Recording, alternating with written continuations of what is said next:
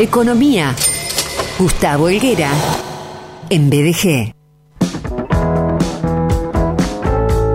El gobierno de Alberto Fernández y Cristina Fernández de Kirchner ayer anunció y seguirá anunciando un nuevo paquete de medidas de economía para captar la atención de los no votantes y los que perdieron. Apuntan a medidas de corte populista, sin sustento y con un enorme costo para nosotros ciudadanos. El licenciado Gustavo Helguera toma el caso del nuevo salario mínimo vital y móvil.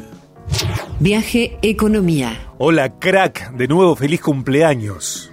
Hola Sergio, hola Damu, hola BDG, muy buenas tardes, muchas gracias, gracias por el saludo. Bueno, ahí escuchaba yo que también te saludaba haciendo mención de una de las de tus fortalezas, de las características, bueno, de tu vida, eh, así que felicitaciones también por, por eso. Bueno, muchas gracias, muchas gracias, muy amable y como siempre tan tan amable y tan atentos conmigo, no soy merecedor de tanta atención. Damián no miente jamás te mentiría en, ningún saludo de esa naturaleza. ¿Mm? bueno, ¿cómo están? Bien, bien, estamos muy bien, tomando un cafecito riquísimo con un turrón de Quaker que trajo Claudia Licenser, que es espectacular. En cualquier momento salgo a comprarme túnicas. Mirá lo que te digo. Eh, vamos a, a, lo tuyo, que tiene que ver con el informe económico de los días miércoles, cuando pasan 42 minutos desde la una llegás con este tema que del cual yo hacía la, intro en base a tu material, salario mínimo, vital y móvil. Primera pregunta, ¿qué significa la medida? Bueno, Sergio, vos sabés que este gobierno está, eh, bueno, ha perdido esta, llamémosle perdido en esta medición de medio término, donde se puso en puja, digamos, los candidatos de cada una de las fuerzas electorales y donde el gobierno obviamente no sale para nada eh, eh, conforme con los resultados electorales. Eh, algo que viene haciendo no este gobierno, sino esta idea de gobierno ya por tercera vez en forma casi consecutiva, es echarle mano a políticas que no hacen otra cosa más que sumarle nafta al fuego. Concretamente lo que en este caso, y vamos a puntualizar el tema del salario mínimo vital y móvil, algo que evidentemente todos aquellos que están en relación de dependencia les interesa y saber de qué se trata esto que el gobierno está planificando, pero hay que también saber lo que está dentro de un marco en el cual el gobierno, insisto, perdió unas mediciones y va a intentar a cualquier costo, y esto hay que tenerlo muy presente, Sergio, a cualquier costo, tratar de remontar eh, lo que fue un resultado casi te diría contundente. El salario mínimo vital y móvil concretamente apunta ahora el gobierno con un decreto, es decir, el presidente dice que por decreto vamos a, entre comillas, ser un poquito más ricos. Pero te voy a explicar que ese 13% que intenta este, ajustar en tres tramos y llevar el salario mínimo de 29 a 33 mil pesos, no es más ni menos que tan solo la mitad de lo que es la canasta básica para eh, cuando uno se mide contra lo que es lo mínimo indispensable para este, alcanzar la línea de la pobreza. Estamos hablando de 69 mil pesos contra 33 que sería la canasta básica. Es decir, el gobierno va a intentar apuntar a ajustar los salarios en términos interanuales casi un 50% contra una inflación que en términos interanuales también, entre septiembre y septiembre, va a rondar los 60 puntos porcentuales. Por eso con ese 13%, insisto, que lo van a hacer en tres tramos, va a intentar que la inflación y los salarios corran a la misma velocidad. Bien es sabido que esto es una circunstancia tan solo temporal y que estos y ahora seguramente conversaremos en dos palabritas cómo se va a financiar, pero esta mayor, esta mayor forma de, eh, por decreto, generar este, un poder adquisitivo más alto y poder adquisitivo entiéndase por ponerte más billete en el bolsillo, no que tu valor de moneda eh, sea creciente, es una cuestión temporal. ¿Por qué?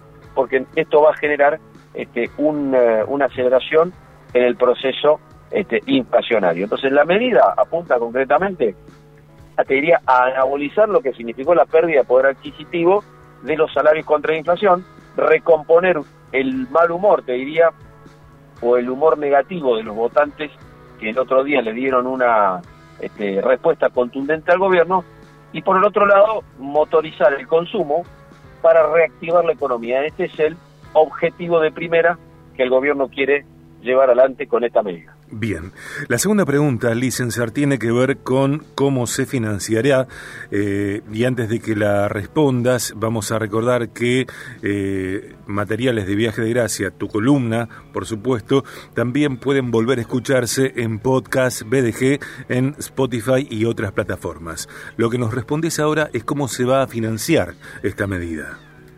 Bueno, ya fue anunciado esto prácticamente a todas voces porque eh, cuando no tenés eh, una, te diría una generación eh, genuina de pesos o de divisas en tu economía, como es el caso de lo que está viendo la Argentina, ya te diría hace más de tres décadas prácticamente, nos vamos a financiar exclusivamente, en este caso, con emisión de dinero. Esto significa, Sergio, ni más ni menos que más billetes va a haber en la economía girando porque el Banco Central los va a emitir, pero con un valor menor, es decir, el billete nominalmente va a ser de mil pesos, ponele que sea el ejemplo, pero con esto vas a tener un menor poder de compra. ¿Por qué? Porque toda emisión, Sergio, es un parche a un desarreglo económico, es decir, se va a financiar este bache que hoy se produce y se produce porque no hay una mayor producción en la economía.